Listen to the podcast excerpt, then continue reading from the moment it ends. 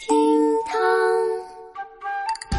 天南海北，古今中外，只要有根我就在。你好，这是厅堂 FM 的厅堂皮皮说，成都土著皮皮继续为你送上最纯粹的龙门阵，最九五后的谈资。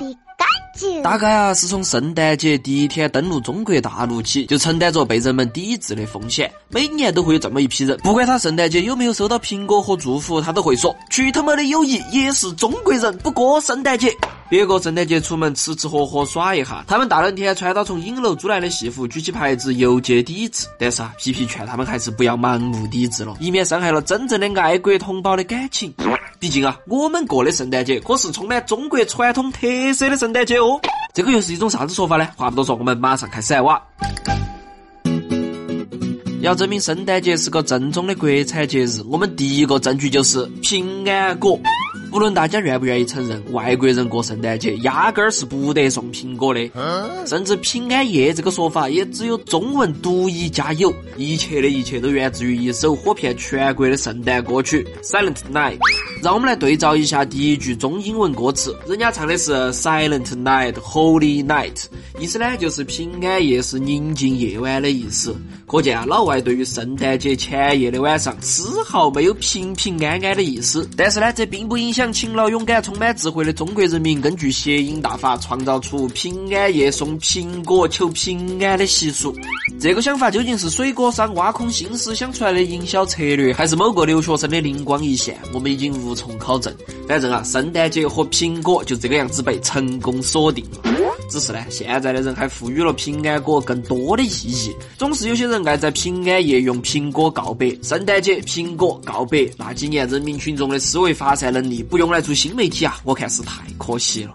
不过呢，皮皮也是很敬业的，在下收了全网的老黄历，为大家整理了一份圣诞平安果赠送大全。送普通的朋友包花紫苹果，保佑他今年平安；关系比较好的朋友送礼盒苹果，显得你们之间的友谊弥足珍贵。亲人恋人送他一颗花生加苹果，寓意一生平安。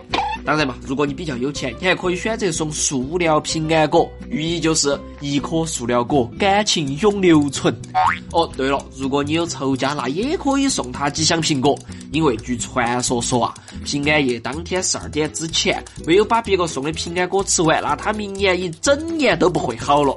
除了圣诞节送苹果呢，中国人还发明了极具中国特色的圣诞狂欢夜。哦，大概是从十几年前开始吧，中国人就把圣诞节改成了狂欢节。总体来说呢，就是大家聚集在城市的市中心搞事情，但是呢，全国各地又百花齐放，发展出了自己独有的风俗。比如说嘛，在难得下雪的昆明，大家就热衷于在平安夜当晚手持喷雪，体验一把人造雪的快乐。对于这些行为呢，那些北方的朋友就不屑一顾。冬运吃冰迎圣诞，还有大妈雪地广场舞二人转，属实吓坏了不少南方人。当然，在我们成都人民面前，上面的都是弟弟。想当年，天府广场烤棒棒是属于每一个八零后、九零后的圣诞记忆。至于为啥子这项硬核的活动被明令禁止了，理由很简单：充气棒棒都烤伤了十九个脑壳，你说该不该禁哇？当然嘛，还有少数地区发展出了啥子狂丢鸡蛋、面粉的传统，圣诞节孔明灯许愿的传统也不胜枚举。后头的结局大家也都晓得了，那是骂声一片啊！崇洋媚外，没得文化，污染环境，制造垃圾，浪费粮食。Oh no！除了苹果和狂欢，圣诞节自然还少不了圣诞老人。真正的圣诞老人长啥子样子，没得人晓得。但是啊，圣诞老人轮装住，今年到我种花家，千奇百怪，啥子款式都有。而且，圣诞老人一定要有一张中国脸，才能打通中国的市场啊！于是乎，各大购物中心、网红店开始创造一些关于圣诞老人的神奇幻想。最恼火的是，这些圣诞老人，他们可能不得送你礼物，也不是老人，甚至根本就不是人。让川剧变脸的演员沾上白胡子，披上红披风，就连圣诞节当天开业的小餐馆请大妈敲锣打鼓，也有圣诞节限定套装。还有些地方守门的石狮子也会在那天被戴上圣诞帽。至于一些脑洞过大的选手，还让关二爷换上了圣诞节专属皮肤，属实中西合璧。都是戴帽子留胡子的名人，搞个跨界，貌似也不是不可以。只是最后话说回来啊，在这片神州大地高头，所有洋节的调性都是购物和狂欢节，偶尔外加虐狗；而所有本土节日呢，都是美食节外加放假旅游编段子。反正啊，皮皮结合种种迹象来看，我们过的圣诞节应该就是一个纯种国产节日，没得错了。所以在今夜，让我们少点儿批判，还是祝愿每一个人都拥有一个愉快而纯粹的平安夜吧。